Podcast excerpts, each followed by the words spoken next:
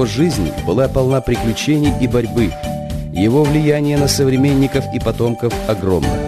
И каждое новое поколение открывает его для себя заново.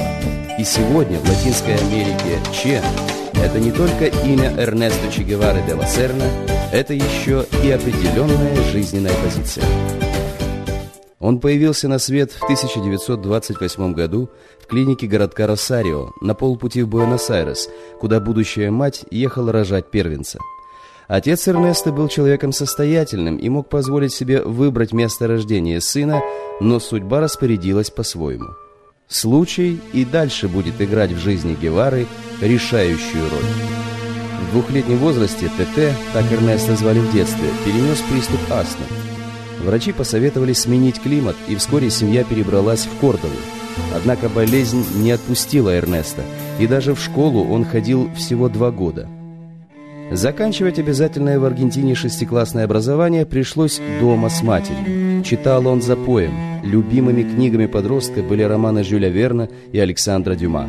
Вопреки астме, ТТ увлекался футболом и регби. Уже в 12 лет в нем чувствовался мятежный дух – 1951 году Эрнесто закончил медицинский факультет университета Буэнос-Айреса.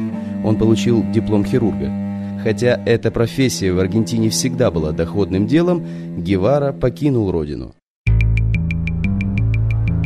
Исколесив на пару со своим другом Альберто Гранадосом всю Южную Америку, он в июне 1954 года случайно оказался в Гватемале, в самый драматический для этой страны момент – период военной интервенции, организованной Соединенными Штатами. Гевара утверждается в мысли «революцию без стрельбы не делают». После Гватемалы Эрнесто перебрался в Мехико. Он работал книготорговцем, уличным фотографом и врачом. И снова случай круто изменил его жизнь. Он познакомился с братьями Кастро, которые после неудачного штурма казармы Монкада в Сантьяго-де-Куба эмигрировали в Мексику. Братья разрабатывали план свержения диктатуры Батисты и нашли в лице Че Гевары пламенного помощника. В тренировочном лагере под Мехико Эрнесто изучал военное дело, но его арестовала полиция. Из-за этого ареста Че едва не опоздал на борт яхты «Гранма», на которой кубинские революционеры вместе с братьями Кастро отправились на Кубу, чтобы выступить против диктатора Фульхенсио Батисты. Уже при высадке часть повстанцев была убита, кого-то взяли в плен, а Че Гевару ранили. Оставшиеся повстанцы укрылись в лесистых горах Сьерра-Маэстро и начали борьбу. В течение двух лет родители Эрнеста Че Гевары не получали от него вестей. И вдруг, накануне нового 1959 года, в дверь их дома в Буэнос-Айресе постучали. Открыв дверь, отец Эрнеста увидел на пороге конверт, письмо от сына. «Дорогие старики, самочувствие отличное, израсходовал две, осталось пять. Крепко обнимаю вас всех». И подпись «ТТ». Слова «израсходовал две» означали, что Эрнесто был дважды ранен. Гевара часто повторял, что у него, как у кошки, семь жизней.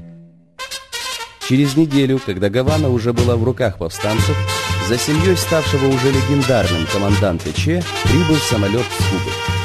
Партизанская война закончилась. Теперь Че Гевара – министр промышленности, руководитель комиссии по планированию и глава банка.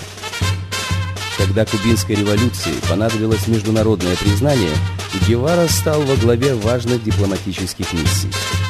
Но в душе Че остался революционером. Он свято верил, что эффект партизанского очага можно повторить в других странах. Восемь месяцев Че Гевара воевал в Конго, командуя отрядом чернокожих кубинцев. Однако найти общий язык с конголезцами ему не удалось. В марте 1965 года Че Гевара вернулся на Кубу. Поражение в Конго излечило его от иллюзий революционного потенциала Африки. Оставалась еще Латинская Америка и ее слабейшее звено – Боливия, которая пережила за недолгую историю независимости около 200 путчей – Неутомимый революционер Че покинул Кубу, оставив письмо на имя Фиделя Кастро. «Я официально отказываюсь от своего поста в руководстве партии От своего поста министра, от звания команданта официально меня ничто больше не связывает с Кубой. Через полтора года после исчезновения Че появился в Боливии во главе разноплеменного отряда из 40 человек. Но второй Сьерра-Маэстрия не получилось. Крестьяне-индейцы ко всем иностранцам относились как к чужакам. Все 11 месяцев пребывания Че в Боливии его отряд преследовали неудачи. Повстанцы тщетно пытались уйти от натренированных рейнджеров.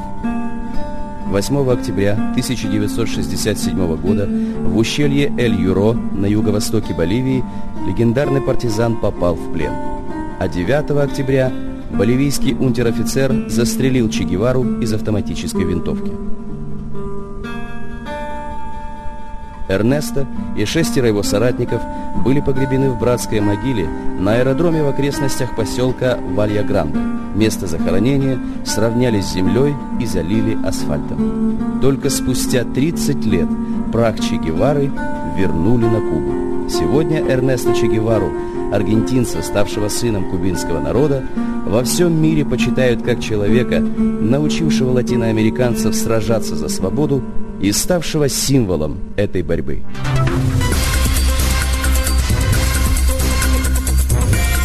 Аудиожурнал.